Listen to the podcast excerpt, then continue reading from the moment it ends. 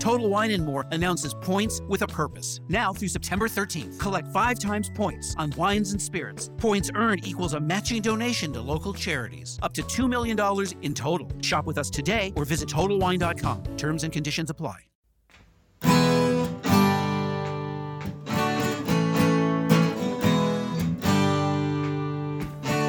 Bem-vindo a mais um podcast do Senhor Tanquinho. Eu sou o Guilherme. E eu sou o Rony. E aqui a nossa missão é deixar você no controle do seu corpo.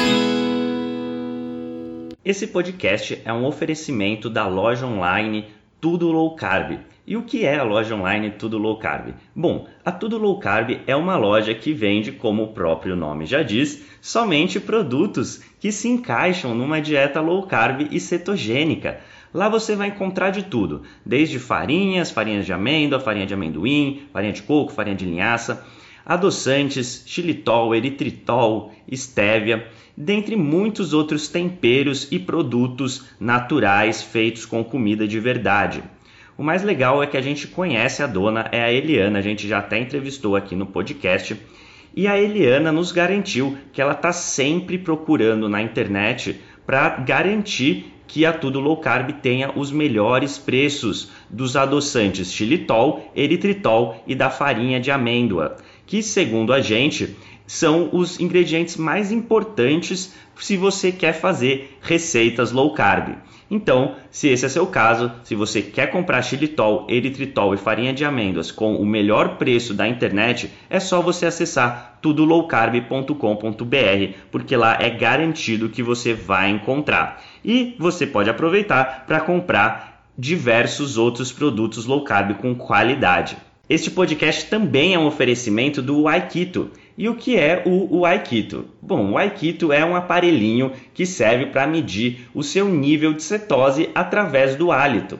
Bom, a gente achou muito interessante esse aparelho porque você pode saber o seu nível de cetose sem ter que furar o seu dedo ou fazer um exame de sangue para isso. É um aparelho realmente revolucionário no mercado e o mais legal é que ele é uma tecnologia 100% brasileira.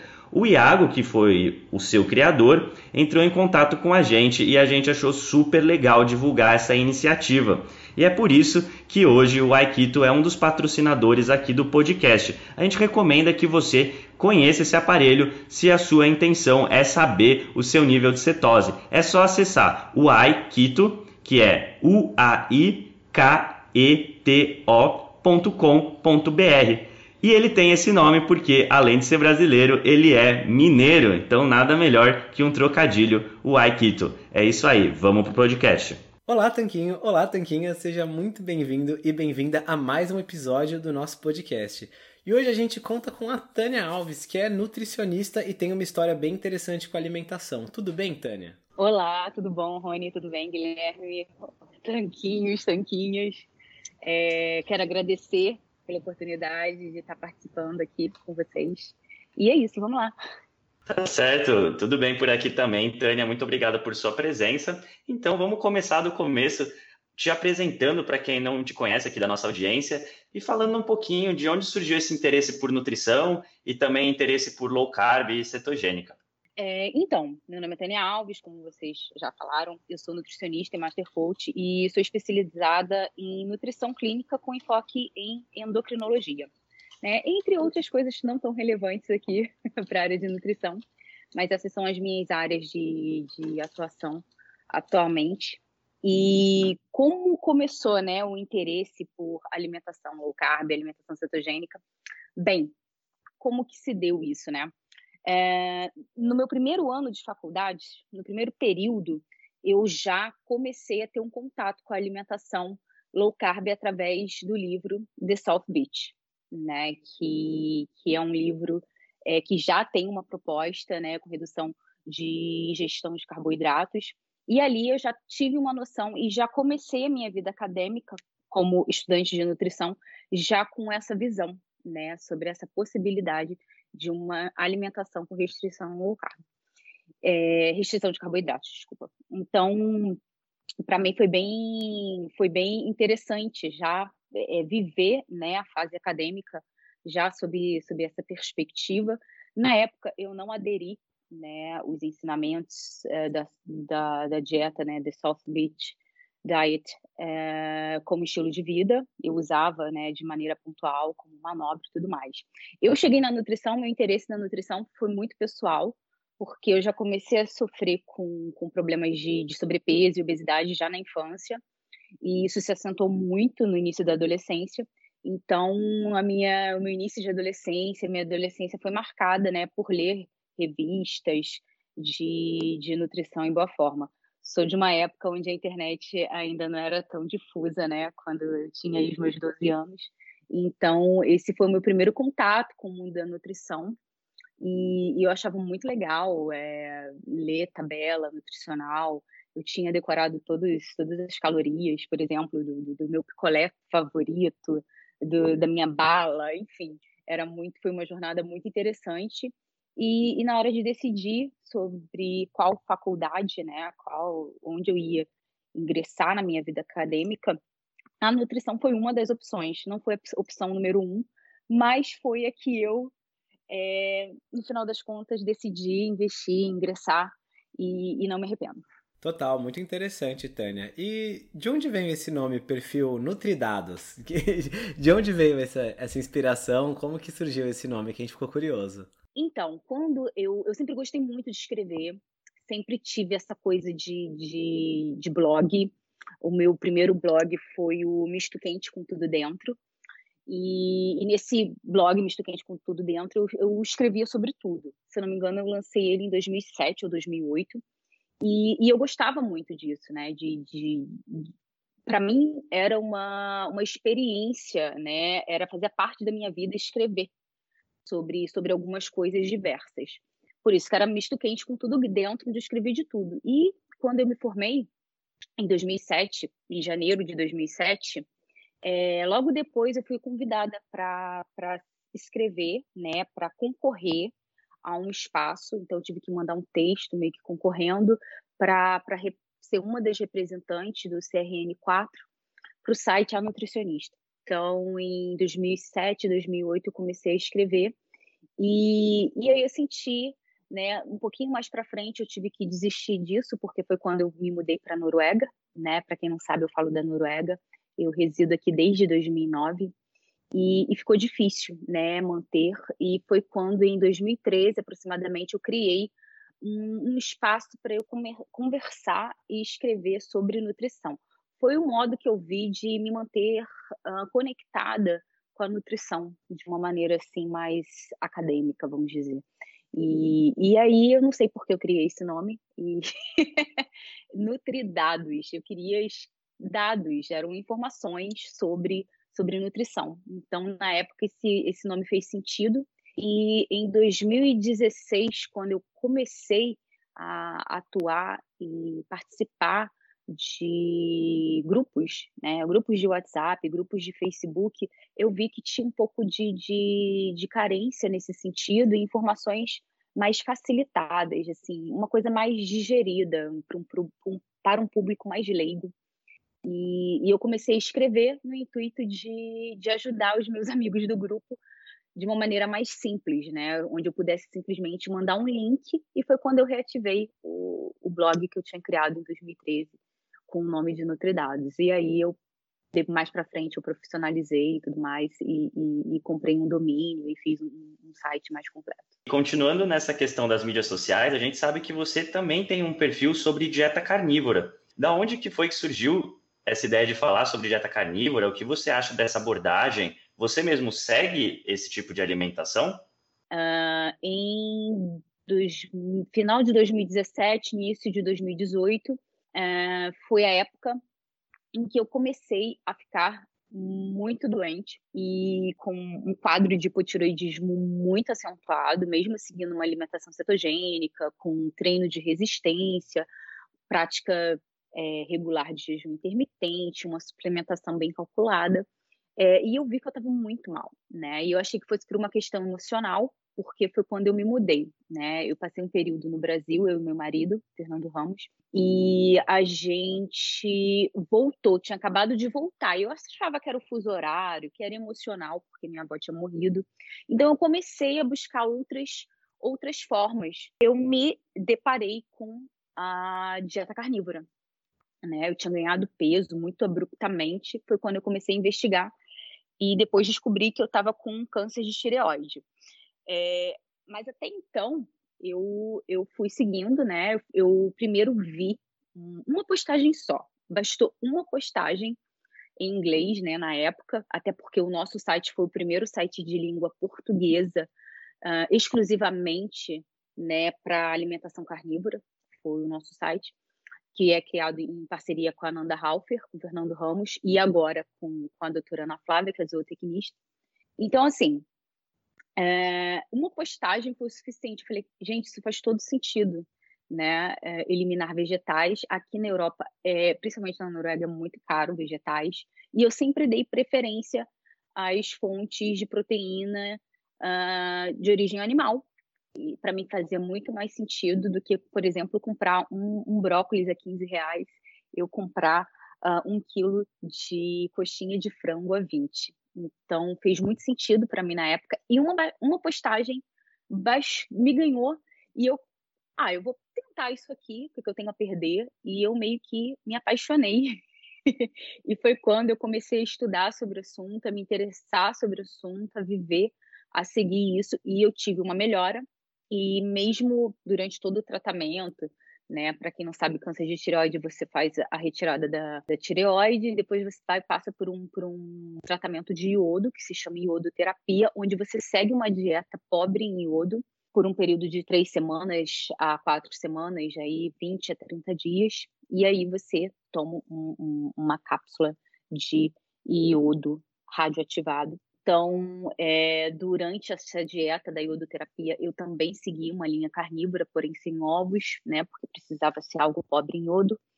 E eu me dei muito bem, eu tive uma resposta muito boa com, com a alimentação carnívora. Em momento algum uh, passou pela minha cabeça, ah, não, agora que, que eu tô com diagnóstico de câncer, eu, eu não vou mais comer carne vermelha ou vou é, enveredar por um outro caminho. Em momento algum eu tive dúvidas, eu estava muito, muito certa, tive, tive muita clareza e confesso que, que isso me colocou numa, num lugar de vantagem em relação às outras pessoas que eu acompanhei, né, a história, a trajetória.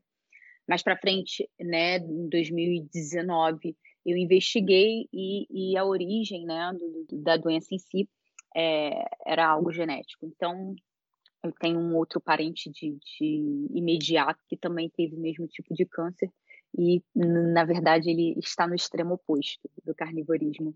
E, e, mesmo assim não preveniu ele de ter isso. Então, eu sempre tive muita certeza e começou a fazer muito sentido para mim seguir, seguir esse tipo de alimentação. Hoje em dia, eu ainda sigo, porém, eu como sou nutricionista e monto muitos protocolos novos, né, originais, testo muita coisa, às vezes eu tenho que testar novas possibilidades dentro sempre do universo de, de comida de verdade, comida limpa, dentro do que eu tolero. E, e para mim faz muito sentido seguir assim, né? Nesse tipo de alimentação. Eu, eu sofro muito quando eu vou fazer algum tipo de teste. Na maioria das vezes, eles não, não funcionam muito bem. Eu comentei num, num outro podcast recente que eu fui tentar o, o reino fungi, né?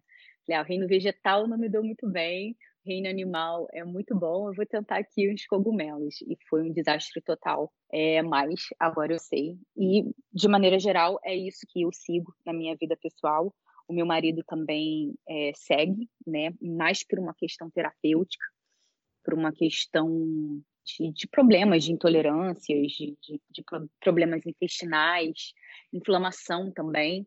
Na época uh, que o meu marido aderiu, ele aderiu uns oito, nove meses depois de mim. Ele ele estava já uh, analisando a possibilidade de fazer uma cirurgia na coluna. Ele estava com prolapso nas costas e onde ele tinha que tomar muito, muitas medicações e sofria muito. Ele, ele dormia e gemia de dor o tempo todo. E em cinco semanas de carnívoro, aproximadamente, seis semanas, cinco, a inflamação dele foi toda embora e, e, ele ficou totalmente curado. Eu também tive os meus benefícios. Eu acho para mim que é mais interessante uh, até do que a dieta cetogênica para mim. Então, essa questão da individualidade, ela tem que ser, ser presente sempre que a gente fala de nutrição. Eu digo sempre que a nutrição é a arte da individualização. Então, o que funcionou para mim, o que funcionou para o meu marido, para minha mãe, para os meus coaches ou para um paciente meu, uh, não necessariamente vai, vai ser a regra, vai, vai servir para o irmão desse paciente, ou para a mãe desse paciente, ou para um amigo. Né? Então não tem um, um tamanho serve para todos, né? Não existe esse tamanho único em nutrição. Para mim serve muito bem e eu vejo um resultado muito bom da carnívora com, pessoas, principalmente dentro desse perfil, né? Com dificuldades de controlar dor, questões autoimunes. Tem muita gente que está na carnívora por uma questão simplesmente de preferência, de paladar mesmo, e não tem nenhum problema nisso. Tem muita gente que viu na carnívora uma possibilidade de fazer uma alimentação baseada em comida de verdade e limpa, né? Porque tem muita gente que acha que não pode ter uma alimentação saudável porque não não gosta de vegetais, por exemplo, tem horror, tem aversão é, tem gente, por exemplo, que, que, que tem ânsia de vômito, por exemplo, com, com, com, determinados tipos de vegetais. Então, traz aí, sim, eu vejo a, a dieta carnívora como mais uma alternativa na caixinha de ferramentas do profissional nutricionista. Excelente, Tânia. Caramba, acho que você endereçou bem vários perfis que podem se beneficiar da carnívora. No caso, eu estou seguindo essa estratégia faz uns dois meses agora. E começou meio que por um experimento mesmo, tava curioso, já fazia uma dieta cetogênica bem rica em alimentos de origem animal e achava estranha a ideia de eliminar alguns dos alimentos que eu via como saudáveis e que nunca me fizeram mal, do tipo brócolis aqui e ali, morango aqui e ali, mas fiquei interessado em testar e estou testando e agora, assim, nesse momento não me vejo voltando, porque não sinto falta desses alimentos e gosto bastante da carnívora. Simplificou a, as compras e pensar nas refeições é muito fácil tudo. Mas para quem que não pode ser uma boa ideia essa estratégia, né? Porque sempre que a gente ouve falar da carnívora, a gente acaba falando, por exemplo, com você, com a Jade Soler, a gente tem um podcast sobre a carnívora com a Jade. É, a gente, eu tô fazendo também, tô adorando. Então a gente sempre acaba ouvindo os relatos justamente de quem deu certo, né? Mas pode ser que tenha pessoas que não se adaptem. E para que tipo de pessoa você acha que talvez não seja interessante? Porque muitas vezes a pessoa escuta e fala: "Ah, ela é boa para esse esse perfil de pessoa, mas eu não me encaixo nele. Será que eu devia testar? Será que não?" Como que a pessoa que está escutando a gente tem curiosidade, sabe se é adequado à individualidade dela ou não? O que, que ela pode pensar? Tem umas linhas gerais para ela considerar. Sim, tem alguns pontos, né, que são assim, vamos dizer, nortes. Primeiramente, se você tem alguma necessidade médica, né, terapêutica, onde a sua alimentação não pode mudar drasticamente sem acompanhamento é, de um nutricionista, às vezes até de uma equipe médica. Vou dar aqui um exemplo. É, você é um paciente de diabetes tipo 2 totalmente desregulado. A sua glicemia está é, tá para cima, está para baixo, está totalmente instável. Você está nesse quadro de total instabilidade e, e, já tentou isso, aquilo, outro. Muitas vezes já está até dentro de um quadro de, de consumo de insulina, né? De, é, enfim, está dentro de um, de um quadro bem sensível, vamos dizer assim. Então, para quê? Né? Para que colocar mais um estresse que é mudar radicalmente a alimentação. Não quer dizer que você não possa nunca, né? Quer dizer que provavelmente isso vai ter que ser feito de uma maneira mais cautelosa e mais calculada. Ponto. Tá? Pacientes com, com, com, com onde a alimentação conta, conta muito, né? Que que pode gerar aí mais estresse do que benefício em um primeiro momento. Não estou querendo dizer isso que não quero generalizar. Mas, por exemplo, um paciente que está com, com, com, algum problema renal, que está muito desregulado em alguma coisa, é, um atleta, por exemplo, né, é o extremo oposto, ele está muito reguladinho. Também tem essa, essa possibilidade. Então, o que eu disse, por exemplo, no janeiro carnívoro foi a dica que eu dei Se você quer tentar, você está bem de saúde, está estável, está tranquilo, está bem, quer tentar, até por essa questão que você falou de ser muito prática, gente, é muito prática carnívora. Não, não, conheço, desconheço algo, algo mais prático do que alimentação carnívora. Por conta da praticidade e tudo mais, você escolheu tentar, né, experimentar, eu, eu acho legal começar por uma alimentação animal-based. O que, que seria? É uma alimentação onde você tem alguns vegetais, mas a base dela ela é de alimentos de origem animal. E aí você faz essa transição, né? Por exemplo, você faz uma cetogênica, aí você vai da cetogênica para um, uma cetogênica carnívora, né? Uma cetogênica animal-based, e aí você chega, enfim, na carnívora. Gente, isso não precisa demorar muitas semanas, nem meses, não. É uma coisa relativamente rápida, né? Onde você vai de uma maneira mais gradativa entrar, né, nesse, nesse estilo carnívoro sem sofrer. Porque a maior reclamação é assim: ah, eu, carnívora não é para mim.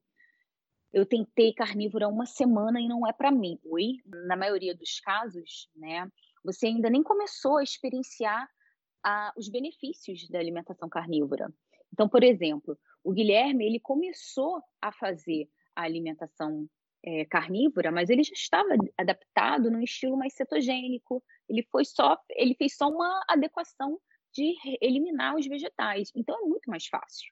Né? E você já consegue passar por essa fase de adaptação num período muito mais curto. É, se eu não me engano, eu demorei cinco ou seis dias apenas, mas eu já estava numa alimentação, a gente já estava muito próxima realmente da carnívora quando eu comecei, porque eu me lembro que fez muito sentido para mim eliminar. É, eu comia vegetais em apenas uma refeição ao dia e era muito pouco. Então foi, foi muito fácil para mim migrar e já de cara sentir os efeitos né, os benefícios da dieta carnívora no meu corpo, no meu estilo de vida, né, a, a tal da praticidade e tudo mais, a tal da praticidade de ir no supermercado, de preparo. Então é diferente, né, do que você pegar ali, por exemplo, você saiu da Carbolândia, da Lixolândia, tá numa alimentação entre aspas aqui tradicional, onde come pão de manhã com, com margarina, no almoço é, salgadinho com feijão e arroz e, e lasanha, e de sobremesa pudim, e de noite tem um x-tudo, e, enfim, né? Você está ali num contexto de uma alimentação é, muito longe da carnívora. E aí você sai desse extremo e se joga de cara na carnívora, provavelmente você vai ter aí um tempo de adaptação muito mais longo. Esse tempo de adaptação, ele varia muito de pessoa para pessoa, ele depende muito dessa individualidade biológica de cada um. Para mim, foram uh, cinco dias, para o Fernando, em cinco semanas ele, ele já começou a ficar muito bem, mas ele veio do contexto da lixolândia, né? E aí, é, por exemplo, o intestino, o Fernando só conseguiu regular depois de dois meses. Né? Então, é, é diferente, é diferente. Claro que em algumas semanas ele já começou a ter algum benefício, e é claro que ele ter uma nutricionista em casa, né, é, ajudou muito, né, principalmente na questão da reposição dos minerais, é, na questão da suplementação, na questão é, de, de, calcular uma coisa ou outra para ele. Ele chegou um momento que ele estava emagrecendo muito, então assim é diferente, né? Então, ele tinha uma personal diet 24 horas por dia, então é, é muito mais fácil. Então, ele não estava assim, desassistido. Eu, por isso que eu não não parei ele. Ah, por que, Tânia, você não, não, não, não impediu ele de, de, de se jogar já direto na carnívora? Porque eu estava com ele, eu estava pronta ali para dar o suporte que ele precisasse e, e, deu muito certo. Deu muito certo. Eu sei que a pergunta foi para quem não é, né? Se você tem um estilo de vida que não comporta carnívora, é complicado. Se você viaja muito, se você tem uma vida social que você depende de estar em alguns tipos de situações, né? Vamos dizer que você é um degustador de alguma coisa culinário. Existem vários cenários, né, que não vai ser tão interessante do ponto de vista social e também tem esse ponto de vista é, biológico, que é caso você tenha aí algum histórico, esteja passando por algum momento de de instabilidade na sua saúde. Perfeito, Tânia. Acho que ficou bem claro. E, e para as pessoas entenderem mais ou menos, né, quem pode tentar, quem não pode, mas assim, via de regra, a maioria das pessoas são adultos saudáveis, podem se dar essa liberdade, né, de testarem se assim quiserem, né? E aí testar por um tempo relativamente bom, né? Que como você falou, não adianta fazer dois dias e achar que não deu certo. Tem que fazer um tempinho maior e aí ver se se adapta ou se quer voltar a inserir alguns vegetais e nada de errado com isso, né? O importante é todo mundo saber que tem essa liberdade, se não tem nenhum tipo aí de condição de saúde que impeça esse tipo de experimento. É, eu, eu recomendo geralmente no, o mínimo do mínimo são 30 dias.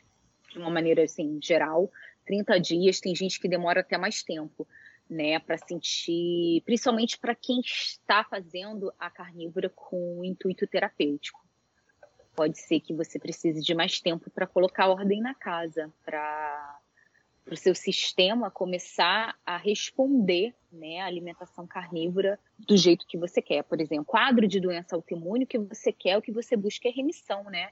E doença autoimune pode ser que leve algum, algum tempo para você ter realmente um quadro de total remissão. Não quer dizer que você não vai ter nenhum resultado positivo, mas pode ser que demore mais principalmente quando, quando a questão é terapêutica. Mas é meio que isso, isso mesmo, Guilherme. Uh, não tem como eu olhar para você como nutricionista, olhar para você, olhar para o seu histórico de vida, é, olha, é para você 100% garantido, não tem como. Só tem um jeito de saber que é tentando. E na nutrição é muito isso, né? É, tentativa e erro, e, e assim a gente vai ajustando e aparando as arestas. E com a carnívora não, não foge a regra. E esse ponto que você citou, que alguns escolhem colocar ah, alguns vegetais. Nada contra isso, desde que sejam coisas que você tolere bem, que você esteja aí se sentindo é, muito bem, que você, em termos de saúde, performance, estética, a estética é importante também. Então, assim, é uma avaliação né, muito individual do que, que realmente você tem como objetivo e se isso vale a pena para você. Tem muita divergência, inclusive é, no, no, cenário internacional, do que, que seria ou não uma alimentação é, carnívora. Então, a gente tem carnívoros que não, não consomem nem sal, é só carne mesmo, bife, né? Ou a gente chama de músculo. Consome somente aquele é, no tipo de fibra. Tem gente que consome só bife, sal e, e água. Tem outras linhas do, do focinho à cauda, né? Que é a linha que eu, que eu mais simpatizo. Então, assim, não existe uma polícia carnívora, não existe uma entidade carnívora, uma, uma Suprema Corte carnívora que vai te dizer, olha, é errado comer cebola, é errado comer limão, é errado usar pimenta, é errado isso, é errado aquilo, tá? Mas, de maneira geral, para fins terapêuticos e utilizando também a dieta carnívora como uma dieta de eliminação, pode ser mais interessante que você retire isso tudo, né? Todos os vegetais, e aí depois você reintroduza. Em alguns casos, a gente tem que ser até um pouco mais radical e retirar os ovos também, se, se aquela pessoa ali lida bem com, com digere bem o, os ovos ou não. Então, é, essa é a questão. Quando você está utilizando a carnívora como eliminação, realmente talvez você tenha que seguir uma linha mais estrita para saber realmente o que você tolera ou não, né? E, e aí depois você reintroduz, e se você se sente tão bem quanto ou melhor, aí esse é o caminho. E isso, mais uma vez, muito individual, como é a, a ciência da nutrição. Não, com certeza, Tânia. Achei muito, muito completa a sua resposta. E talvez as pessoas estejam se perguntando como que como que outras pessoas fazem, né? Então vou colocar minha experiência aqui só para contextualizar. Eu uso limão espremido ocasionalmente como tempero, acho que não tem, para mim não tem problema nenhum. Mas e também simpatizo muito mais com a linha do focinho a cauda, como você falou. Eu costumo comer bastantes vísceras, órgãos de vez em quando uma costelinha ou qualquer costeleta, qualquer coisa que sobra os ossos, espinha de peixe. Eu faço caldo de ossos também, que eu acho interessante como bebida. E ah, falando em bebida, outros alimentos de origem vegetal que eu consumo são o café diariamente e uma taça de vinho ocasionalmente. E nenhuma dessas coisas me dá nenhum problema. O que eu já reparei é que, infelizmente, se eu consumo muitos laticínios, especialmente muito queijo, que é o que eu mais gosto, é, tendo a ter um pouquinho de acne ou alguma coisa assim. Mas é super pontual e por isso moderei o consumo. É interessante justamente o que você disse, que as pessoas podem experimentar e ver o que, que dá reação. Então eu adoro queijo e ele é um alimento de origem animal, permitido na carnívora. Sempre consumo os queijos bem curados, né? Mesmo de cabra, de ovelha, envelhecidos. E ainda assim, se eu exagero, eu sei que, que pode ter algum efeito colateral. Então é bacana esse caráter experimental. E é muito do que você falou de as pessoas terem essa consciência e tomarem posse do processo para saber. Ah, o queijo pode, ou o ovo pode, mas não é questão de pode e não pode, é questão de ela descobrir o que funciona para ela. É, eu sou muito a favor disso, né? E, e, hoje em dia eu tenho uma visão mais assim: o que, que é interessante e o que, que é desinteressante. Porque veja bem, não quer dizer que o queijo é ruim. Assim como você, Guilherme, eu também, infelizmente, não tolero laticínios mesmo. Eu fico muito mal. Então, é, não quer dizer que o queijo é ruim, quer dizer que ele é desinteressante para mim, né? Para o meu contexto, para o que eu quero para mim. Então, a gente tem que ver um pouquinho mais as coisas dentro desse, desse contexto. É interessante, me aproxima de, de onde eu quero chegar, do meu objetivo, ou me afasta? Então, isso é, pode ser até às vezes mais útil do que esse conceito, ah, é permitido, é proibido. Hum, nem sempre. Uh, uma outra coisa que eu queria falar, eu vejo muito o, um, uma polêmica sobre a questão da suplementação, principalmente na, na, na, questão da carnívora. Eu já conversei com algumas pessoas e tudo mais, né? E, e eu tenho uma, um, uma opinião bem, bem, bem diferente, um pouco divergente até. Muita gente diz que, ah, não, igual você falou aí, você faz a carnívora do jeito que eu defendo, tá? Que é do focinho a cauda, sempre que possível inserir é, espinha de, de peixe, ossos, caldo de ossos, medula, uh, vísceras, enfim, comer também essas partes de, de, de, ligamentos, tendões, tudo isso, né, a gente ganha nutricionalmente falando. É, essa é uma maneira muito correta de se alimentar. Uh, e é muito é muito conectada até com a questão ancestral da coisa, né? Com a questão evolutiva e tudo mais. Só que hoje a gente não vive mais num ambiente ancestral. A gente não está mais no mesmo ambiente que, que, que, os nossos ancestrais estão, né? Então a gente está submetido aí a, a, luzes, né? Então a gente está o tempo todo, né? Agora, por exemplo, estou aqui com a tela do meu computador é, ligada aqui de frente para mim. Tem essa luz azul, que já não é tão interessante para a produção de melatonina num certo horário, antes de dormir e tudo mais. Tem, tem muitas questões ambientais onde a suplementação ela pode entrar e ser benéfica, desde que bem feita, bem calculada e personalizada, é claro. Né? Então, ah, muita gente fala assim: ah, mas a, a, na carnívora não precisa suplementar. Não sei.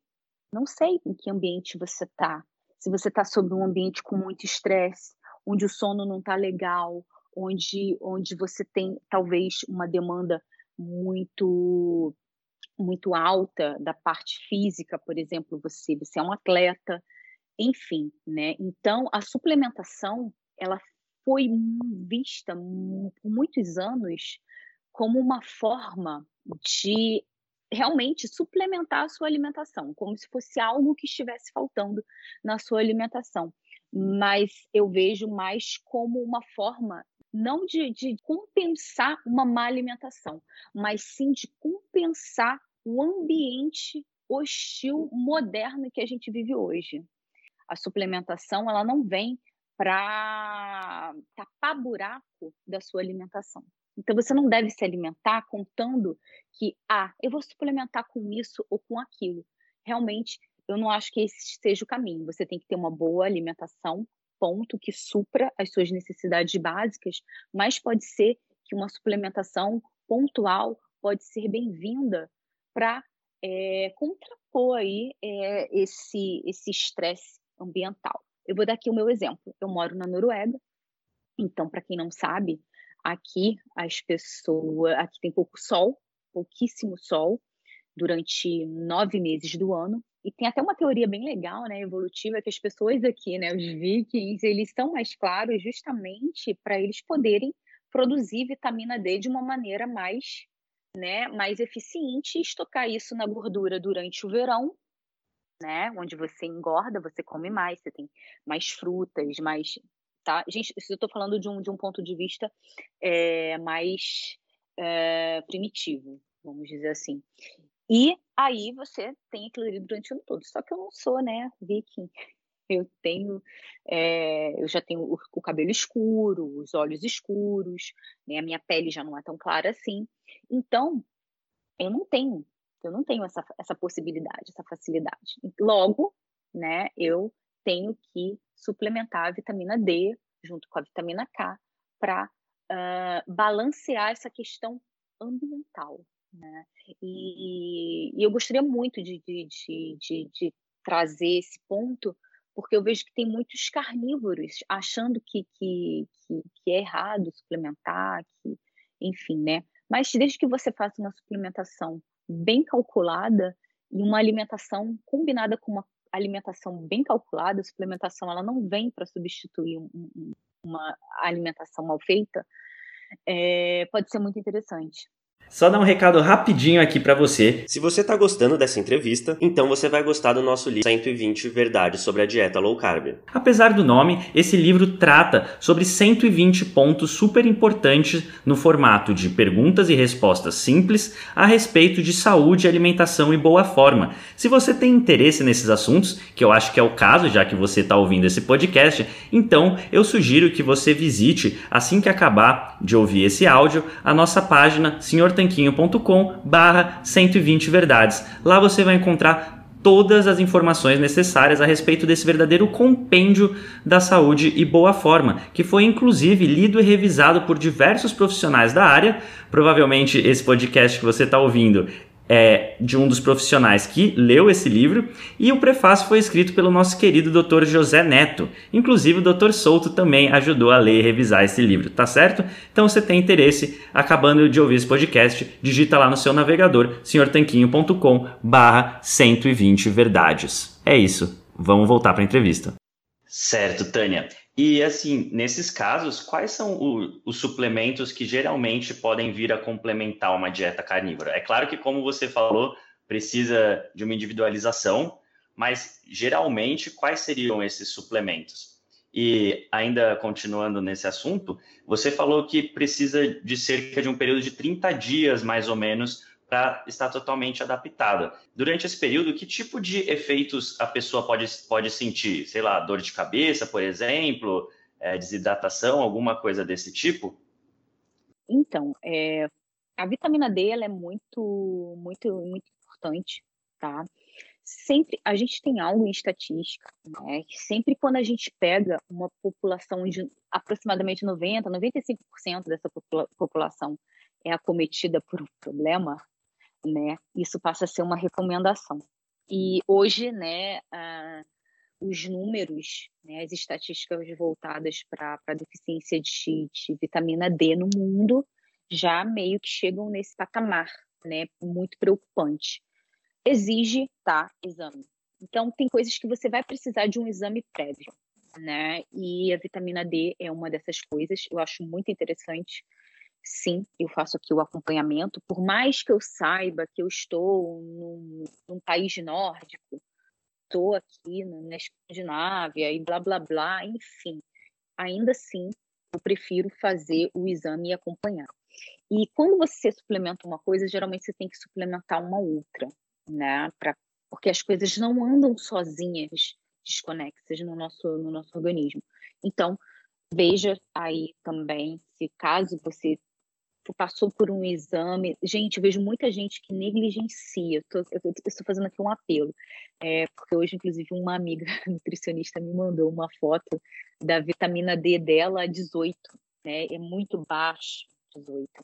E tem pessoas que já estão em diagnóstico, vamos dizer assim, de deficiência de vitamina D, o médico passou a medicação e ela não toma, porque ela acha que se tomar o solzinho ali de manhã, é, vai, vai dar pé. Gente, se você já está num quadro de deficiência, isso fica um pouco arriscado, tá? Então, vitamina D, suplementar sempre que é necessário, que é diagnosticado uma deficiência, combinado com a vitamina K2 para uma melhor absorção, enfim. Eu vejo que muita gente tem um, um benefício muito bacana de magnésio, mas nem todo mundo precisa mas é um, um, uma suplementação bem comum, bem barata. Uh, algumas pessoas que praticam atividade física gostam muito também da creatina. Isso aí, gente, mais uma vez, é muito individual. Mas tem muita coisa legal além disso, mas de uma maneira muito simples, muito básica: minerais e vitamina D, vitamina K, geralmente tendem aí a, a, mudar a vida de muita gente, principalmente essas que estão em num quadro de deficiência, né? Eu passei por uma por uma cirurgia aqui e eu tive uma hemorragia muito forte e eu fiquei naquele limiar de fazer transfusão. E eu não conseguia tomar o remédio, né, para suplementar ferro, fazer a suplementação de ferro. Gente, eu simplesmente não conseguia, eu passava muito mal, era uma náusea muito forte. E aí eu tive que investir nas vísceras, demorou muito tempo, eu não indico isso para ninguém, tá? Mesmo na carnívora, demorou um certo tempo para repor isso. Então, se você está num quadro de deficiência muito acentuada, melhor alimentação, claro, sempre, e faço uma, uma suplementação bem, bem pontuada. Agora, o que você falou né, dos 30 dias, o que, que você, as pessoas podem sentir né, na carnívora em termos de efeito colateral, mal-estar, né, adaptação. Tem aquela keto flu, né, que é a gripe low carb, gripe cetogênica, e aí você combate também com, com minerais, que é bem simples. É, uma prática muito comum é o uso do sal light, que é o sal com potássio. Tem o sal com potássio 50%, 70%. Uh, pode ser muito interessante tá, fazer o uso, juntamente com, com, com magnésio. Lembrando que pessoas com questões, né, com problemas cardíacos, não podem tomar cloreto de magnésio, não pelo magnésio em si, mas pela pelo cloreto. Uh, então, eu vejo muita gente que se beneficiando né, de, de uma reposição inteligente de, de, minerais durante a adaptação, principalmente nessa questão da, da ketoflu, na questão das câimbras, ajuda muito. É, que mais pode acontecer? Ah, o desarranjo intestinal, né? Então, imagina que você tem uma flora intestinal onde ela está acostumada a consumir vegetais né?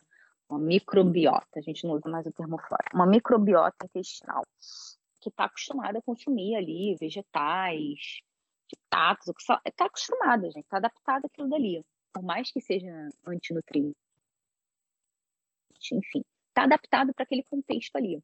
Quando você retira aquilo dali, isso tem um efeito, né? E, e esse efeito pode ser do mais diverso possível pode ser desde um desarranjo voltado para diarreia, que é o mais comum, mas também é possível ter constipação. Então, tem muita gente que acha assim: ah, não, é, o mais comum é ter diarreia. E aí, quando fica um dia, dois dias sem ir ao banheiro, já acha que está constipado. Não. A, alimentação carnívora, ela tem menos resíduos, né? muito menos resíduos. Então, provavelmente a sua frequência né, de de defecação ela vai reduzir por uma questão de redução de bolo fecal por conta da redução de resíduos.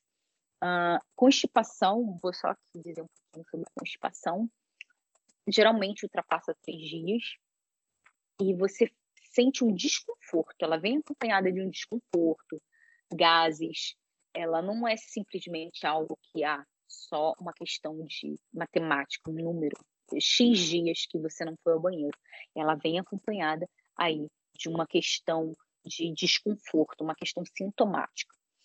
Uh, a diarreia ela acontece mesmo com muita gente, eu também tive isso, é, e, e, passou muito rápido para né? E esse, esse eu acho que é um dos mais comuns, o efeito mais comum.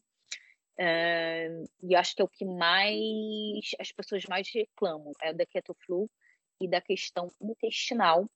É claro, gente, quando a gente muda muito radicalmente a alimentação, a gente pode sentir aí uma queda dos níveis de energia, né? Pode se sentir, uh, sentir um pouco de insônia também. Algumas pessoas sentem insônia, algumas pessoas é, sentem é, algumas diferenças no sono, talvez outras podem até dormir um pouco mais. Então depende muito, tá? É muito, é muito pessoal.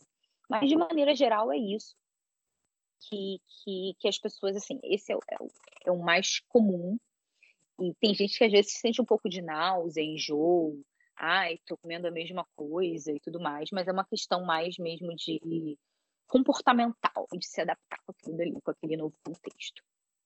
Perfeito, Tânia. E uma dúvida que vai surgir das pessoas que ouvirem tudo isso é se, ainda mais nessa época, né, que a gente está gravando esse podcast agora, logo após o carnaval, e o carnaval é uma época que as pessoas às vezes dão a famosa jacada, né? Elas saem da dieta. E principalmente durante esse período de 30 dias é bom evitar sair da dieta e sem ser na carnívora, né? Num contexto geral. Como que acontece a questão da jacada? Uma jacada bota todos os resultados por água abaixo? Como voltar depois de uma jacada? É, tudo depende, assim, da frequência, né? Uh, você pode sim, por exemplo, dentro de um. Cada um tem um objetivo pessoal com, com a sua alimentação. Tem gente que quer hipertrofia, outras pessoas querem manutenção de peso, outras emagrecimento. Sei que hoje o contexto, né, onde o sobrepeso, a prevalência de sobrepeso, obesidade no Brasil e em outros países também do mundo, ela é a questão assim mais preocupante no cerne da alimentação. Então, uh, o overeating, né? Você comer demais no final de semana pode colocar perder uma, um dia só do final de semana, um ou dois dias, pode colocar assim a perder a semana toda, tá? Porque você, para emagrecer, você tem que ter um, um déficit calórico, tá? E aí você pega aquele déficit calórico, segunda, quarta, quinta, sexta, blá, blá, até sexta. Vamos dizer que você estava num déficit calórico de 300 calorias por dia. E aí, nesses cinco dias, você fez um déficit calórico de 1.500 calorias. Num dia, você pode sim comer ali uh, a sua taxa basal e mais esses 1.500 calorias, com muita tranquilidade, dependendo, de, dependendo da magnitude da sua jacada. Então, pode sim colocar perder, sim, tá? Uh, se você faz isso de uma maneira regular e semanal uh, o contexto do carnaval. Né? Eu acho que, que, que, a parte mais problemática de algumas festas, uh, principalmente de final de ano e do carnaval, é o consumo de bebida alcoólica. O álcool é um disruptor intestinal. Então, muitas vezes, você tem ali um prejuízo a nível né, de desbiose que pode demorar algum tempo para você equilibrar.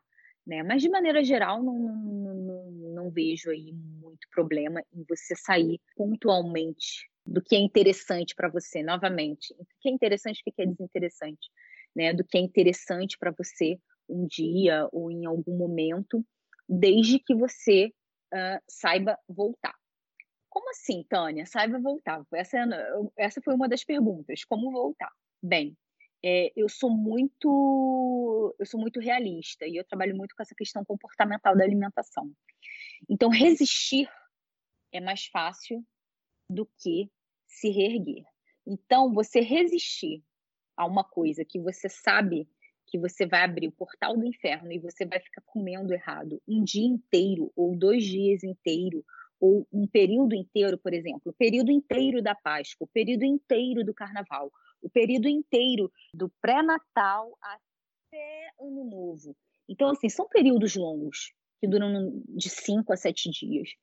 Então, se você tem esse, essa problemática, né, é mais fácil resistir do que você depois voltar.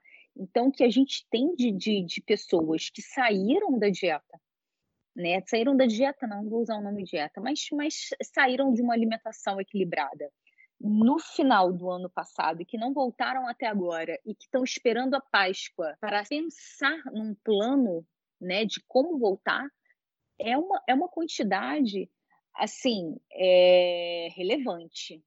Então, você tem que evitar rota de colisão. Se você está nesse perfil onde você se perde muito em, em, em, festas longas, né, gente, períodos festivos, tipo Páscoa, Ano Novo, Natal, Carnaval, festa junina, festa julina, né? Então pode ser que para você a melhor estratégia seja evitar a rota de colisão.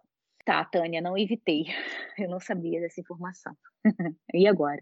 Eu acho que voltar sem pensar muito, sem uh, aquele ponto do ciclo vicioso onde está a autoflagelação, né? Se você erra e aí você foca só no seu erro e passa e entra num estado de autoflagelação, você não se fortifica para você se reerguer e voltar ali a fazer o que precisa ser feito, né? Acho que pular isso.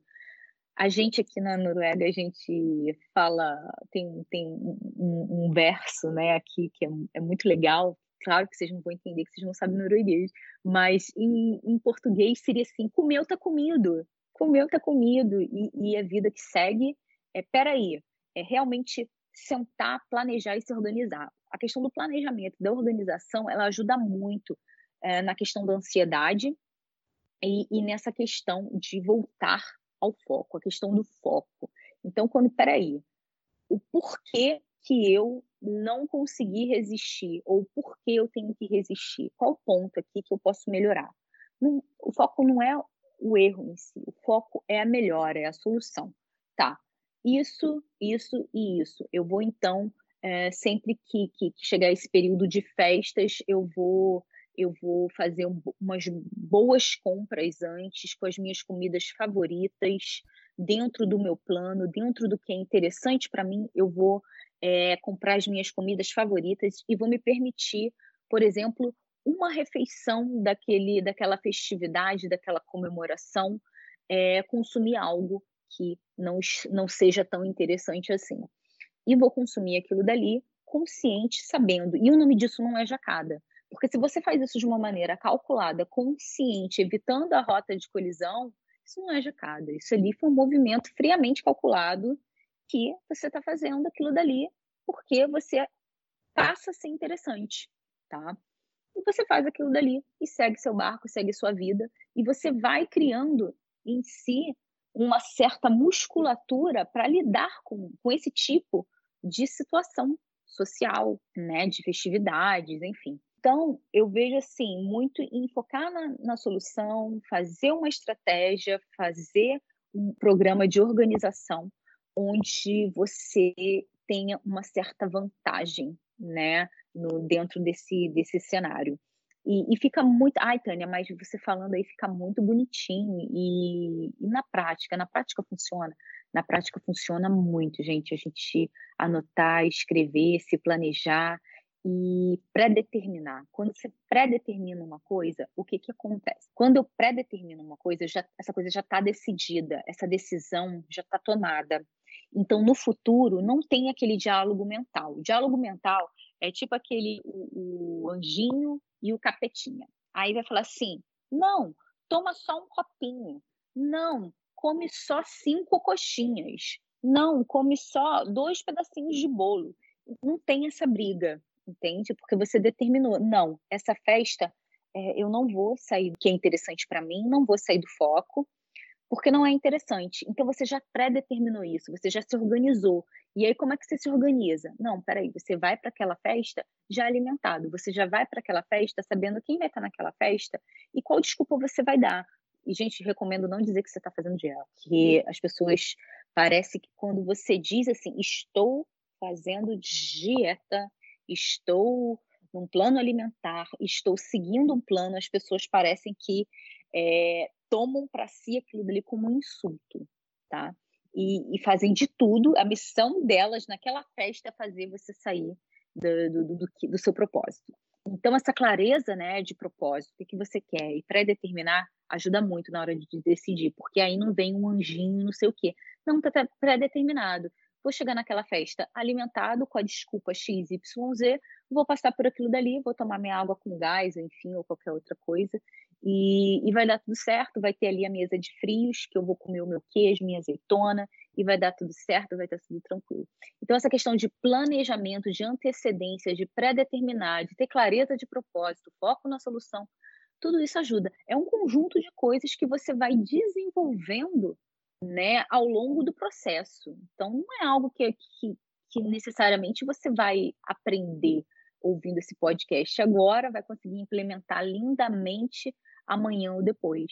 Mas que você vai pegando uma informação aqui, outra informação acolá, vai colocando em prática uma coisa, uma dica, outra dica, e as coisas vão fazendo sentido, né? Mas a prática tem que tem que estar tá aí em, em, concordância, você tem que colocar em prática o que você planejou, o que você se organizou para fazer. Isso não tem. E, principalmente, gente, tirar essa parte da culpa, da autoflagelação. É, você não é uma pessoa melhor e nem pior porque você faz uma dieta perfeita ou porque você faz uma dieta totalmente zoada. Isso, o seu valor como ser humano não está ali e, e, não pode ser esse. Né? Você tem que saber onde você, como indivíduo, entra nisso. E o seu valor não está nisso, não está no corpo treinado, não está, não está, não está nisso aí.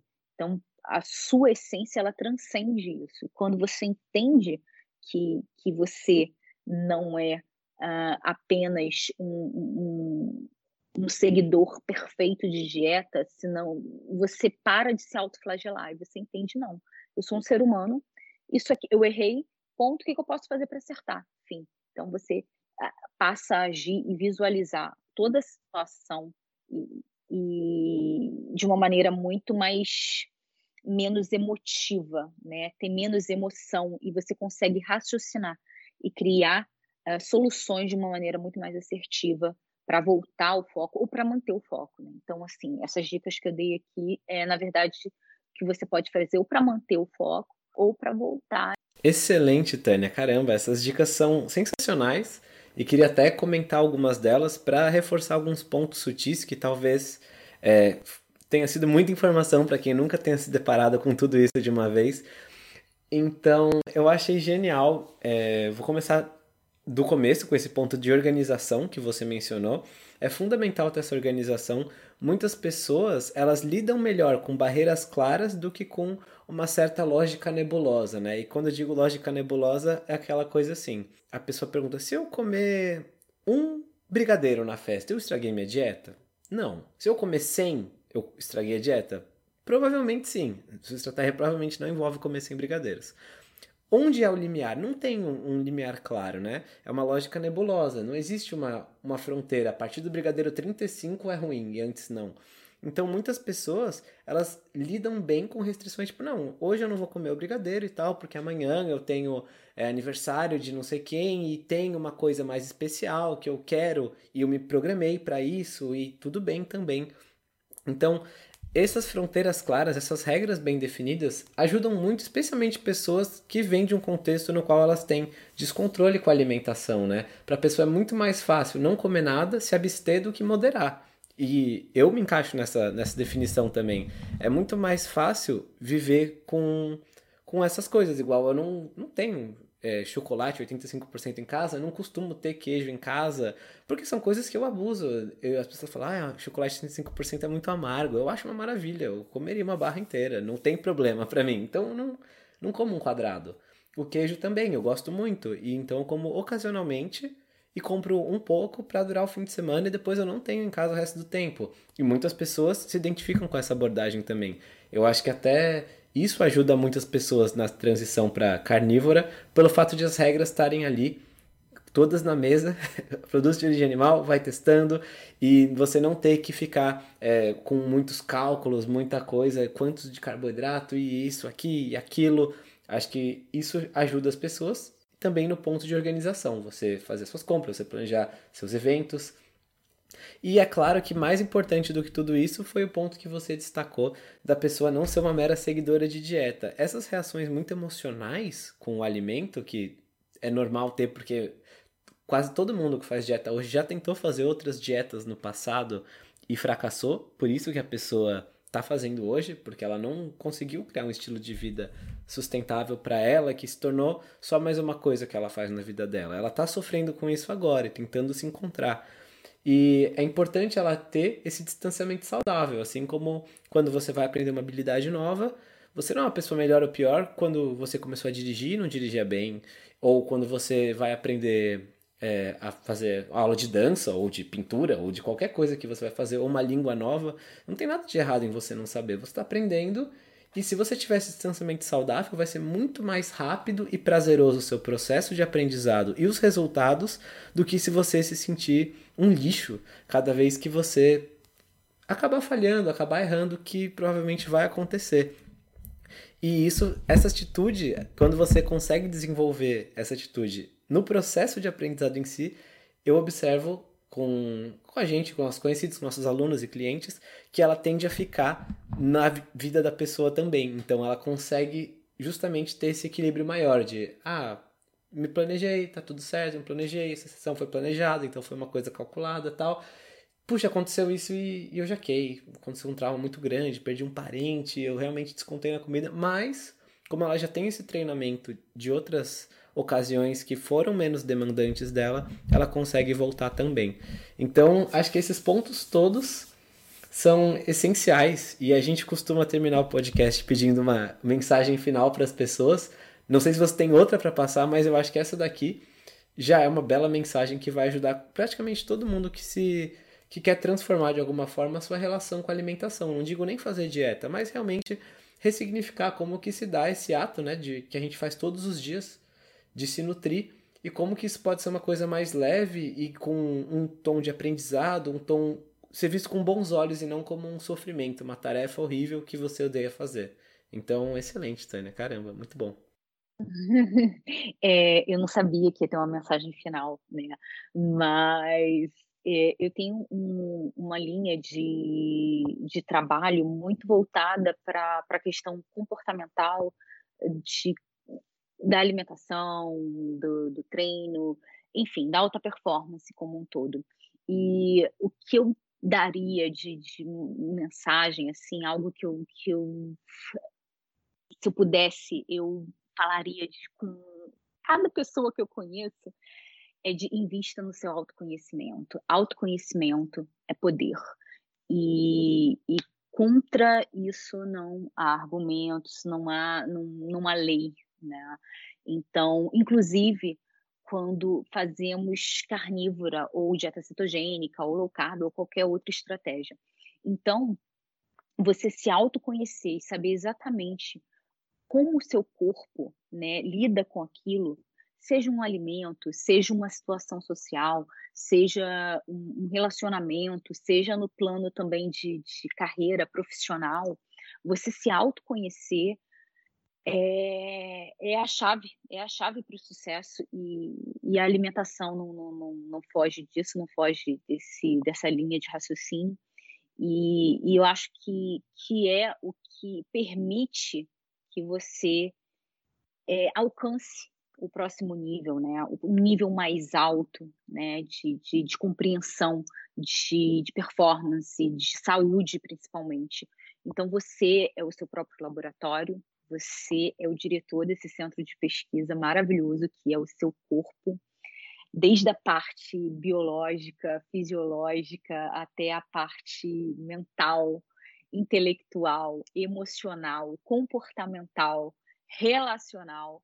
É, é, muito importante você você saber se conhecer, saber os seus gatilhos, o que que te qual é o gatilho que, que te faz ser uma pessoa melhor ou pior, uh, o, quais são os seus valores, o que que você valoriza, porque no dia que, que você estiver desmotivado, é isso que vai fazer você sair da cama e falar assim, não, eu tenho que, isso precisa ser feito porque eu valorizo isso.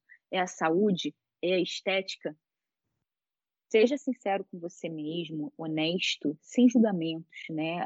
O julgamento ele é muito, ele é muito improdutivo, né? Mas a honestidade, a, essa clareza de não, peraí, eu tenho um problema com com bebidas alcoólicas, eu tenho um problema com queijo, não, eu tenho um problema em ouvir pessoas comentando sobre a aparência do meu corpo. Eu tenho um problema quando eu estou numa festa e me oferecem salgadinho. Eu tenho um problema quando o meu chefe é, grita comigo.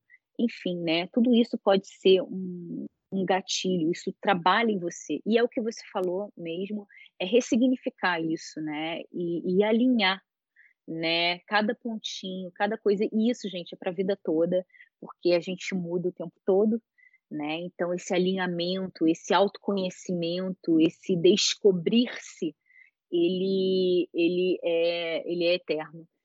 E é muito legal, uma vez que você começa a investir nisso, é um e você começa a se enxergar também nos outros que estão perto de você, e é muito gostoso. Isso, de uma certa forma, isso melhora a gente e melhora a relação da gente com as outras pessoas, porque a gente tem muita coisa, a gente é muito individual, é claro, mas a gente tem muita coisa em comum também que, que, que pode e deve ser explorada. E, e é isso, essa é a minha mensagem, né? Se autoconheça, explore-se, pesquise-se e vai com tudo, que você não vai se arrepender. Com essa ótima mensagem final, a gente vai, infelizmente, chegando ao final da entrevista, que foi uma entrevista sensacional, Tânia. Queria aproveitar para agradecer pelo, pelo seu tempo, pelo seu conhecimento com certeza vai enriquecer muito a vida de quem escutar. E claro, por favor, deixe suas mídias sociais, porque com certeza quem ouviu vai querer te acompanhar. É, vocês vão me encontrar, a parte mais profissional é pelo arroba basesplena né, onde eu atuo de uma maneira mais didática, vamos dizer assim. o arroba Nutridados, que são os assuntos mais gerais, onde eu falo desde a parte de coaching quanto a parte de nutrição, saúde e afins, e o, o Instagram exclusivo para dieta carnívora, que é o Dieta Carnívora, o arroba Dieta Carnívora Brasil, onde você vai encontrar aí a, a pegada mais carnívora da coisa. E, e, é lá que eu respondo também as dúvidas de, de, sobre nutrição, tá? Geralmente sou eu quem respondo, demora alguns dias, mas eu tenho mantido aí um, um, um, número bem bacana aí de número de pessoas que respondem. Não respondo 100%, mas é algo muito próximo de 100%. É isso, e muito obrigada, gostei muito desse bate-papo, foi muito legal para mim também. E é isso, estou à disposição. Grande abraço, muito obrigada, Rony, muito obrigada, Guilherme, muito obrigada a você que ouviu esse podcast. Então é isso, pessoal, muito obrigado por sua audiência também, quem escutou a gente até aqui. Muito obrigado novamente a Tânia. E se você gostou desse episódio, então se inscreva no nosso podcast. A gente está por todas as plataformas e soltamos episódios novos todas as segundas-feiras, intercalando entrevistas maravilhosas como essa com a Tânia, com outros episódios mais curtos que somos só eu e o Guilherme falando. E a gente se vê num desses próximos episódios na semana que vem. Um forte abraço do, do Senhor Tanquinho. Fala Tanquinho e Tanquinha, esse podcast está sendo oferecido a você por nós. Isso, por mim e pelo Rony e pelo nosso programa Guia Dieta Cetogênica. O Guia Dieta Cetogênica é um curso em vídeo com todas as informações passo a passo para você seguir uma dieta cetogênica de sucesso. E como bônus para você que escuta os nossos podcasts, a gente colocou dentro do programa na área de membros especial todos os nossos produtos já publicados até hoje. Então, são dezenas de livros de receitas, são centenas de receitas, tem também o nosso livro de texto e teoria, né, das 120 dúvidas sobre alimentação saudável respondidas, que foi elogiado inclusive pelo Dr. Souto, pelo Rodrigo Bomeni, pelo Danilo Balu e por vários e vários convidados que já passaram pelo nosso podcast. E tem tabelas, infográficos, textos explicativos, resumos em PDF, um grupo secreto no Facebook e muito, muito mais. Então, convido você a conhecer o nosso programa Guia Dieta Cetogênica. O jeito mais fácil de fazer isso é acessando senhortanquinho.com GDC. Letra G de guia, D de dieta e C de cetogênica. senhortanquinho.com GDC. Você vai ter acesso ao programa completo e a gente vai amar te receber lá dentro da área de membros.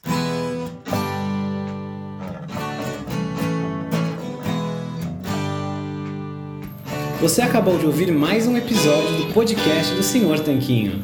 Não deixe de se inscrever para não perder nenhum episódio com os maiores especialistas para a sua saúde. Total Wine and More announces points with a purpose. Now through September 13th, collect five times points on wines and spirits. Points earned equals a matching donation to local charities, up to $2 million in total. Shop with us today or visit TotalWine.com. Terms and conditions apply. New to Medicare? Start now. Go to myhealthpolicy.com to learn about some of the top rated Medicare Advantage plans in your area, including plans for $0 a month in plan premiums, low out of pocket costs, and expansive provider networks. If you're thinking about a Medicare Advantage plan, myhealthpolicy.com is a great place to go to find a plan that meets your needs. Learn more about your options, even talk with a licensed insurance agent. myhealthpolicy.com. New to Medicare? Go to myhealthpolicy.com. With myhealthpolicy.com, you can compare plans from some of the nation's top insurers. Start now to find a plan and apply online. myhealthpolicy.com makes it easy to find a Medicare Advantage plan in your area, including plans for $0 a month in plan premiums, low out of pocket costs, and expansive provider networks. My decision, my Medicare. myhealthpolicy.com.